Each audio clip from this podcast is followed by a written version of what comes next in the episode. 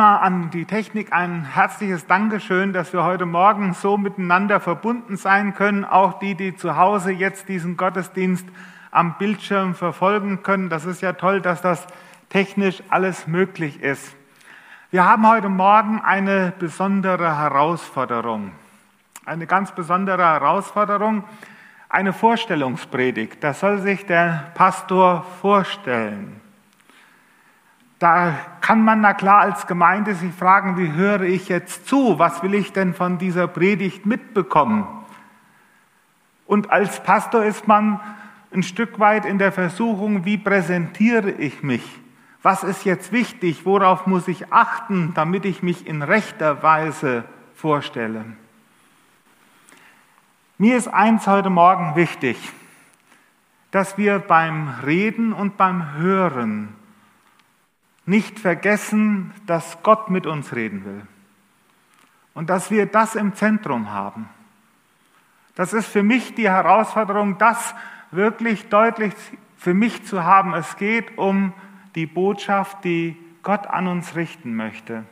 Und ihr auch als Zuhörer, dass ihr innerlich ein Stück weit darauf achtet, was möchte Gott uns durch sein Wort sagen, was ist wichtig für unser Leben, für unseren Glauben, für unsere Nachfolge. Ja, wir sind in besonderen Zeiten, das ist sicherlich ganz, ganz oft gesagt worden und wir haben das in diesem Monat auch in unserer Familie erlebt. Meine Mutter ist 80 Jahre alt geworden. Wir haben uns gefreut, dass meine Mutter doch einigermaßen stabil, einige von euch kennen sie, diesen Geburtstag überhaupt feiern konnte. Aber wir konnten ihn nicht feiern. Wir hätten so gerne als alle mit allen Kindern und Ehepartnern und mit einer riesengroßen Familie zusammen einen ganz tollen Geburtstag mit meiner Mutter gefeiert. Und stattdessen haben wir uns per Zoom getroffen und jeder hat am Bildschirm dann einige Geburtstagsgrüße an meine Mutter gerichtet. Und ich wurde dann auch, weil ich ja der Pastor in der Familie bin, beauftragt, eine Andacht zu halten. Das ist ja dann so obligatorisch.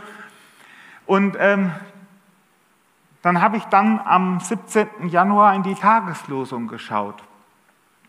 Und die Losung für den 17. Januar war dieser Vers, seid nicht bekümmert, denn die Freude am Herrn ist eure Stärke. Und ich habe mich ein Stück weit intensiver mit diesem Text beschäftigt, weil ich glaube, dass das war so, dass ich gedacht habe, das passt nicht nur für meine Mutter, obwohl meine Mutter diesen Vers sehr gut gebrauchen konnte. Seid nicht bekümmert, denn die Freude am Herrn ist eure Stärke. Aber ich habe gedacht, dieses Bibelwort ist in, gerade in diesen Tagen so wichtig, wo wir so eingeschränkt sind, wo wir ja, alles, was uns Freude machen soll, das sollen wir nicht tun. Wir sollen keine Gemeinschaft haben. Wir sollen uns nicht treffen. Wir sollen nicht feiern. Viele haben mir schon gesagt, wenn Corona vorbei ist, dann werden wir feiern. Dann holen wir das alles nach. Ja, das wäre ja auch ein großer Grund zur Freude, sich wieder begegnen zu können, keine Masken zu haben, sich wieder umarmen zu können Gemeinschaft zu haben, miteinander zusammen zu sein. Und manche Leute halten es ja gar nicht aus. Sie machen im Geheimen Feiern. Sie verabreden sich, weil sie diese Spannung gar nicht aushalten können. Aber was schenkt uns Freude? Was ist denn wirklich ein Grund zum Feiern? Und da werden wir in Nehemiah 8 bekommen wir einen ganz hochinteressanten Grund durch Gottes Wort vor Augen geführt, was ein Grund zur Freude, vielleicht sogar ein Grund zum Feiern sein könnte. Und so lese ich uns einmal diesen Text, den ihr hier auch an der Wand sehen könnt. Da versammelte sich das ganze Volk wie ein Mann auf dem Platz vor dem Wassertor und sie sprachen zu Esra, dem Schriftgelehrten, er solle das Buch des Gesetzes des Mose holen, das der Herr Israel geboren hatte, geboten hatte. Und Esra, der Priester, brachte das Gesetz vor die Gemeinde. Männer und Frauen und alle, die es verstehen konnten, am ersten Tage des siebten Monats. und las daraus auf dem Platz vor dem Wassertor vom lichten Morgen an bis zum Mittag vor Männern und Frauen und wer es verstehen konnte. Und die Ohren des ganzen Volkes waren dem Gesetzbuch zugekehrt. Und Esra, der Schriftgelehrte, stand auf einer hölzernen Kanzel, die sie dafür gemacht hatten. Und neben ihm standen Mattia, Shema, Anaya, Uriah, Hilkia und Maseja zu seiner Rechten, aber zu seiner Linken Pedaja, Michael, Malkia, Hashum, Hashbadani, Zechariah und Meshachulum. Und Esra tat das Buch auf vor aller Augen, denn er überragte alles Volk.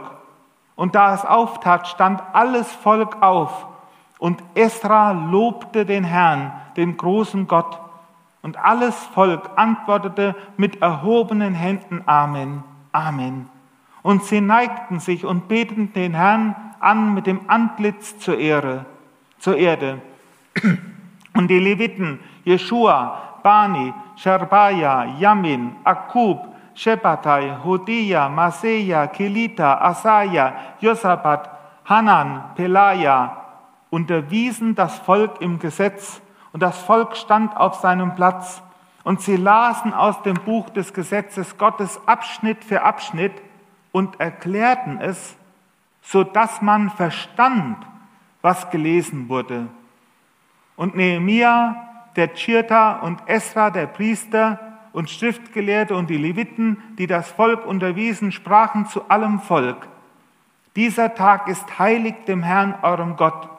Darum seid nicht traurig und weint nicht, denn alles Volk weinte, als sie die Worte des Gesetzes hörten.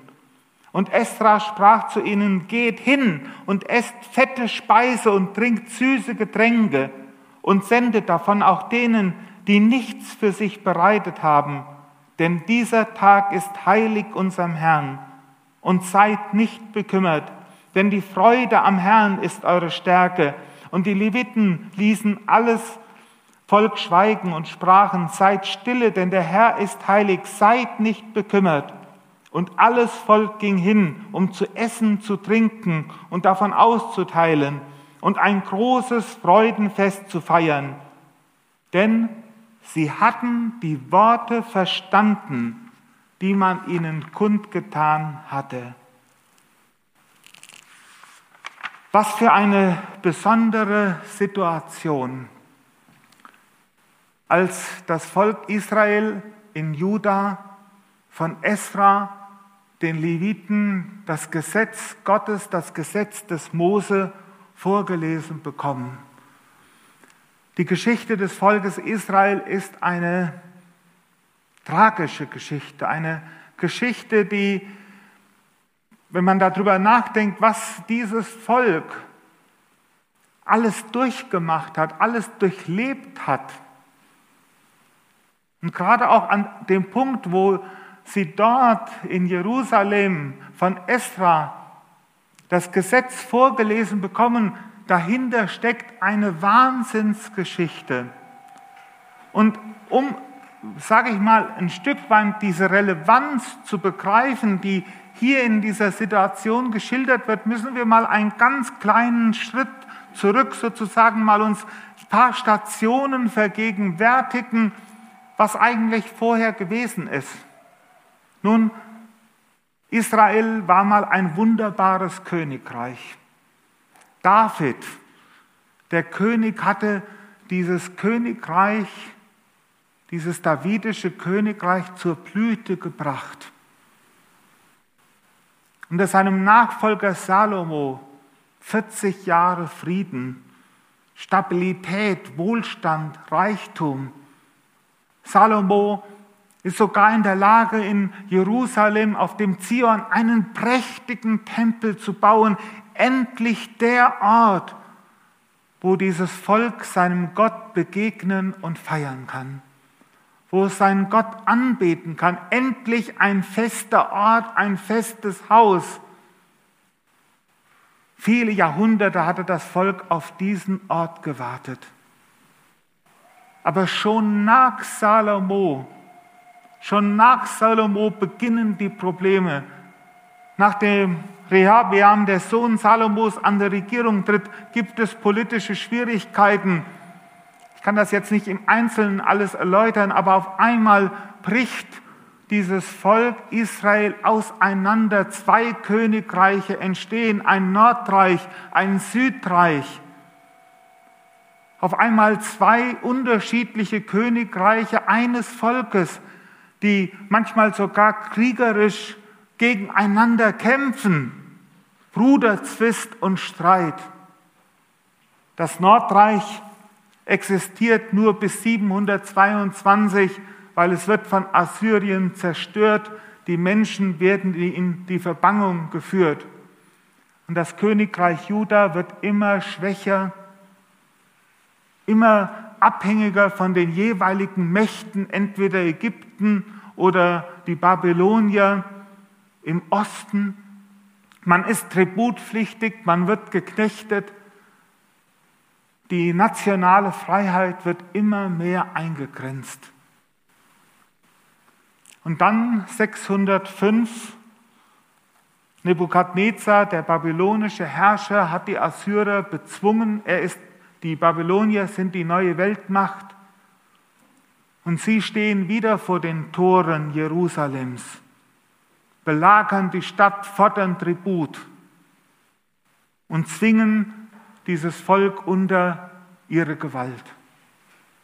Der letzte König des Südreiches, Zedekia, obwohl die Propheten Jeremia und auch andere Hesekiel ihn warnen, weil Gott sein Gericht diesem Volk angekündigt hat. Obwohl Zedekia von den Propheten gewarnt wird, erhebt er sich gegen Babylon, erhebt sich gegenüber Nebukadnezar. 587 vor Christus wird Jerusalem zerstört, der Tempel wird zerstört die Elite des Landes, des Südreiches, wird in die Verbannung geführt. Eine Tragödie.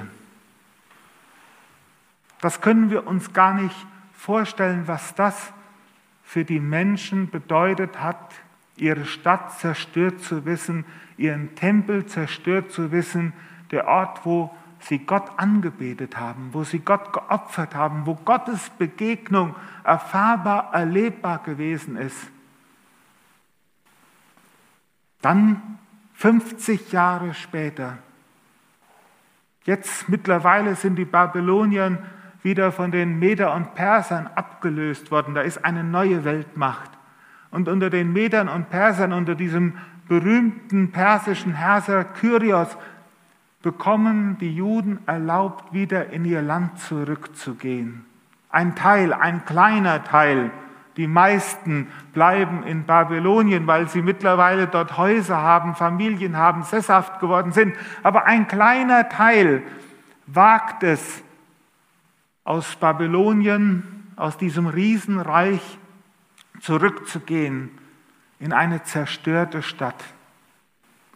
Unter größten Mühsal, unter größter Anstrengung wird der Tempel wieder aufgebaut.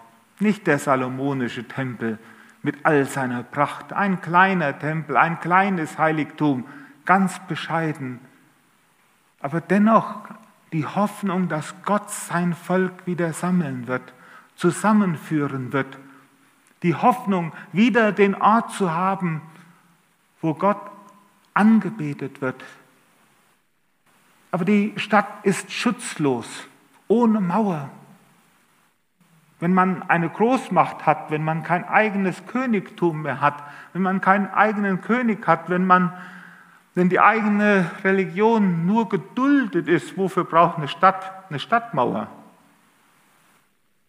Und trotzdem wird dann Mitte des vierten Jahrhunderts Nehemia, der Mundschenk, von dem persischen Herrscher Artaxerxes nach Jerusalem geschickt, um dort die Stadtmauer aufzubauen. Und mit ihm ist Esra dort. Und Esra und Nehemia haben die Aufgabe, Jerusalem, die Stadt, die Bevölkerung wieder aufzubauen, eine äußere Ordnung wiederherzustellen, die Mauer, den Schutzwall, aber auch dem Volk wieder eine innere Ordnung zu geben, nämlich das Gesetz des Mose. Das Gesetz des Mose, das ist in all den Jahrzehnten, in all den Jahrhunderten, in all diesen Umwälzungen, in all diesen Bewegungen, die die Menschen durchlebt haben, mehr und mehr in den Hintergrund getreten. Hebräisch, nämlich die Sprache, in der die Tora, die Weisung zum Leben, Lebenselixier, Allianz Gebetswoche, ne, wie das abgefasst worden. Hebräisch konnten viele gar nicht mehr verstehen. Die haben Aramäisch gesprochen. Und deswegen hören wir hier im Text, dass ihnen den Menschen das Gesetz vorgelesen wurde und dann wurde es übersetzt ins Aramäische hinein, weil man Hebräisch gar nicht mehr als Muttersprache hatte, weil man es nicht mehr verstehen konnte. Und da in dieser Situation haben die Menschen, die dort von Esra das Gesetz vorgelesen bekommen, auch eine harte Zeit hinter sich. Sie haben unter größten Anstrengungen die Stadtmauer wieder aufgebaut. Sie mussten Wachen aufstellen, weil Feinde sich gegen sie gestellt haben und wollten sie bei dem Mauerbau hindern. Und jetzt, nach all diesen Anstrengungen, sammelt sich das Volk und sie hören auf das Gesetz. Und jetzt passiert etwas ganz, ganz Interessantes. Auf einmal löst das Hören des Gesetzes eine große Betroffenheit aus. Die Menschen fangen an zu weinen. Sie sind tief erschüttert, sie sind tief ergriffen. Nicht, weil, weil so große Anstrengungen gewesen wären. Nicht, weil sie müde und kaputt sind, sondern sie hören das Gesetz und sie merken auf einmal, unser Leben stimmt mit dem, was das Gesetz vorgibt, überhaupt nicht überein. Wie können wir vor unserem Gott überhaupt bestehen mit unserem Leben? Das, wie wir gelebt haben, wie wir als Volk gelebt haben, das passt doch gar nicht zu dem Willen, zu dem guten Willen Gottes. Die Menschen sind tief betroffen. Sie fangen an zu weinen, tief erschüttert. Das ist manchmal so. Nicht manchmal so, sondern ganz oft so dass wenn Menschen vom Wort Gottes getroffen werden und wenn sie auf einmal merken, dass Gott selbst zu ihnen spricht, wenn Gottes Begegnung stattfindet durch das Wort, wenn mir der Herr begegnet, dann passiert etwas mit Menschen. Auf einmal spüren sie die Differenz zwischen ihrem eigenen Leben und zwischen dem heiligen Gott. Als Petrus in seinem Fischerboot ist im Neuen Testament und Jesus ihm befiehlt, diesen Fischfang auszuführen, obwohl sie die ganze Nacht nichts gefangen haben. Und Petrus sagt, auf dein Wort hin, Herr, werfe ich die Netze aus und als er dann auf einmal merkt, wie das Wort Gottes Realität wird, da sagt auf einmal Petrus, weiche von mir her, ich bin ein sündiger Mensch. Von Gottes Wort getroffen zu sein, ist im ersten Moment erstmal etwas Schwieriges, etwas Herausforderndes, etwas, was Trauer, Schmerz verursacht, weil wir als Menschen merken, so, so wie eigentlich Gott, wie wir eigentlich vor Gott sein müssten, so sind wir nicht. Und trotzdem ist dieser Moment, wo Menschen das erkennen und erfassen, ein heiliger Moment, ein wunderbarer Moment. Warum? Ist das eigentlich so, dass man dadurch denkt, ja, wenn wir von Gottes Wort getroffen würden, dass der Mensch dadurch klein gemacht wird, unten gehalten wird, niedergehalten wird, unterdrückt wird? Nein. Wenn der Mensch, wenn Menschen erkennen, wie es um sie vor Gott steht, ist das ein heiliger Moment. Weil das ist der Punkt, wo Menschen ihre Autonomie, ihr Ich-Sein, ihr selbst Gott sein wollen, aufgeben, weil sie im Angesicht des heiligen Gottes merken, aus uns selbst heraus können wir nicht bestehen. Paulus sagt es im Römerbrief ganz einfach, das Gesetz offenbart die Sünde. Aber genau das ist ein heiliger Moment, weil dieser heilige Moment mir eine Wahrheit deutlich macht oder Menschen eine Wahrheit deutlich macht über sich selbst, die unbedingt heilsam ist. Und weil dieser Moment, wo Gottes Wort uns trifft, uns gleichzeitig die Wahrheit, die Gerechtigkeit, die Heiligkeit Gottes offenbart. Wir müssen Gott Recht geben in dem, was er sagt, in dem, was er will. Und müssen ihm die Ehre geben und die Anerkennung, die ihm gebührt. Menschen verlassen ihre Autonomität. Sie werden nicht mehr autonom, sondern Sie entdecken ihre Notwendigkeit, auf Gott bezogen zu sein. Es sind drei Schritte eigentlich.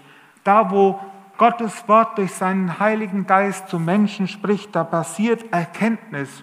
Könnte man ganz einfach sagen, Sündenerkenntnis. Deswegen weinen die Menschen. Und das ist nichts Schlimmes. Und dann passiert auf einmal Buße, nämlich Buße, dieser Wunsch umzukehren, und aus der Buße erwächst der Neubeginn, ein neues Leben unter dem Willen Gottes. Und das Interessante ist, dass die Bibel in vielen Situationen, weil sie erkennt, was das bedeutet, wenn Menschen erkennen, wie sie vor Gott stehen, was das für ein heilsamer Moment ist, dass die Bibel uns an vielen Stellen deutlich macht, das ist ein Grund zur Freude. Das ist ein Grund zum Feiern. Als der verlorene Sohn nach Hause kommt und vor seinem Vater steht, Vater, ich habe gesündigt gegen den Himmel und gegen dich, ich bin es nicht wert, dein Sohn zu sein. Was macht der Vater? Ja, Jung, du hast recht, jetzt musst du dich bessern, jetzt musst du dich ändern, jetzt streng dich aber mal an, damit du zu Hause auch besser wieder klarkommst. Mal sehen, wir wollen dich auf Probe nehmen. Was sagt der Vater? Er rennt seinem Sohn entgegen, er umarmt ihn. Er sagt, bringt das beste Kalb, das beste Kleid. Lest es nach in Lukas 15. Wir wollen feiern und fröhlich sein.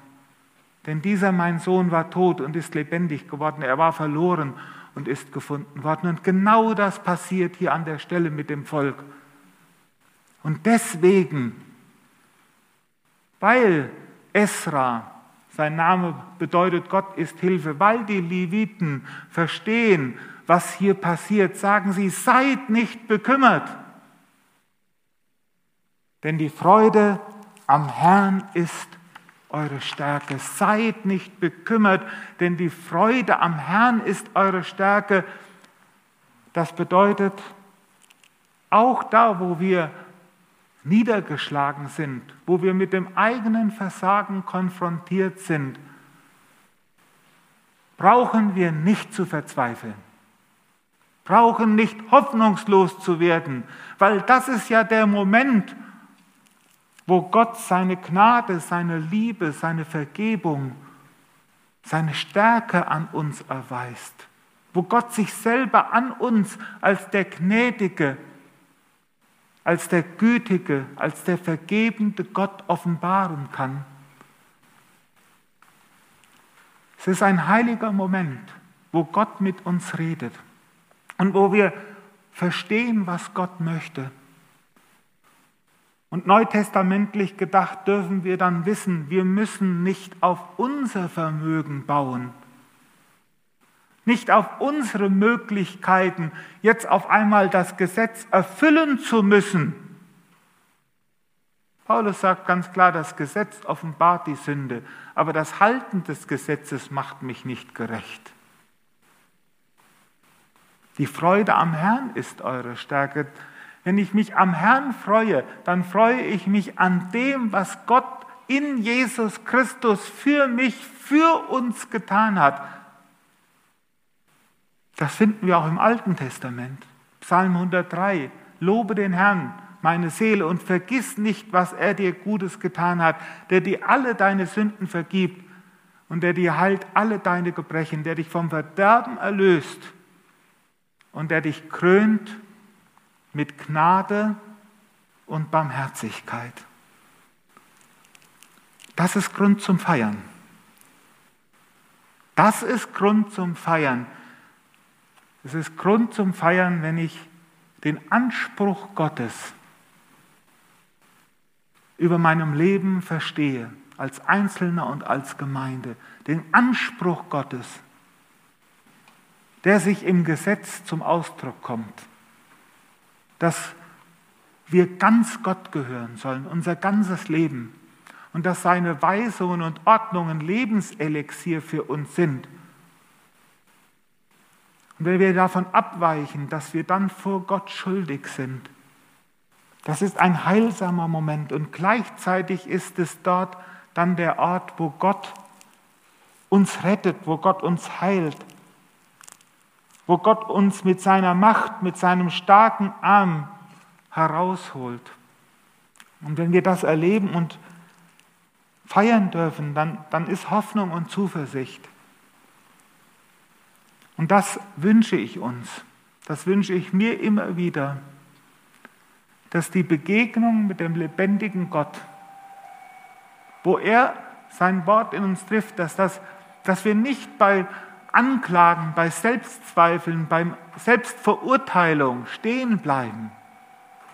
Viele Christen tun das. Sie bleiben beim Weinen, weil sie so schlecht von sich selbst denken, weil sie über ihr eigenes Versagen nachdenken. Ja, das ist wichtig, dass ich das begreife. Ich, ich habe vor Gott versagt. Aber das darf ich, darf ich dabei, Entschuldigung, dabei darf ich nicht stehen bleiben sondern die Freude am Herrn ist meine Stärke, indem ich mich darauf ausrichte, was Gott für mich, für uns in Jesus Christus getan hat. Das gibt uns Hoffnung und Zuversicht. Und das gibt dann auch Grund zum Feiern. Und so wünsche ich uns, dass wir Momente, Orte, auch hier in der Gemeinde erleben, wo Gottes Wort uns trifft weil das heilsame Momente sind, die unser Leben verändern. Ich mache jetzt hier mal Punkt, da können wir noch viel zu sagen, aber ich hoffe, das ist uns heute Morgen deutlich geworden, dass es etwas Wunderbares ist, wenn Gott zu uns redet, auch wenn es im ersten Moment für uns schwierig sein kann. Wir wollen noch miteinander beten und soweit es möglich ist, stehen wir dazu auf.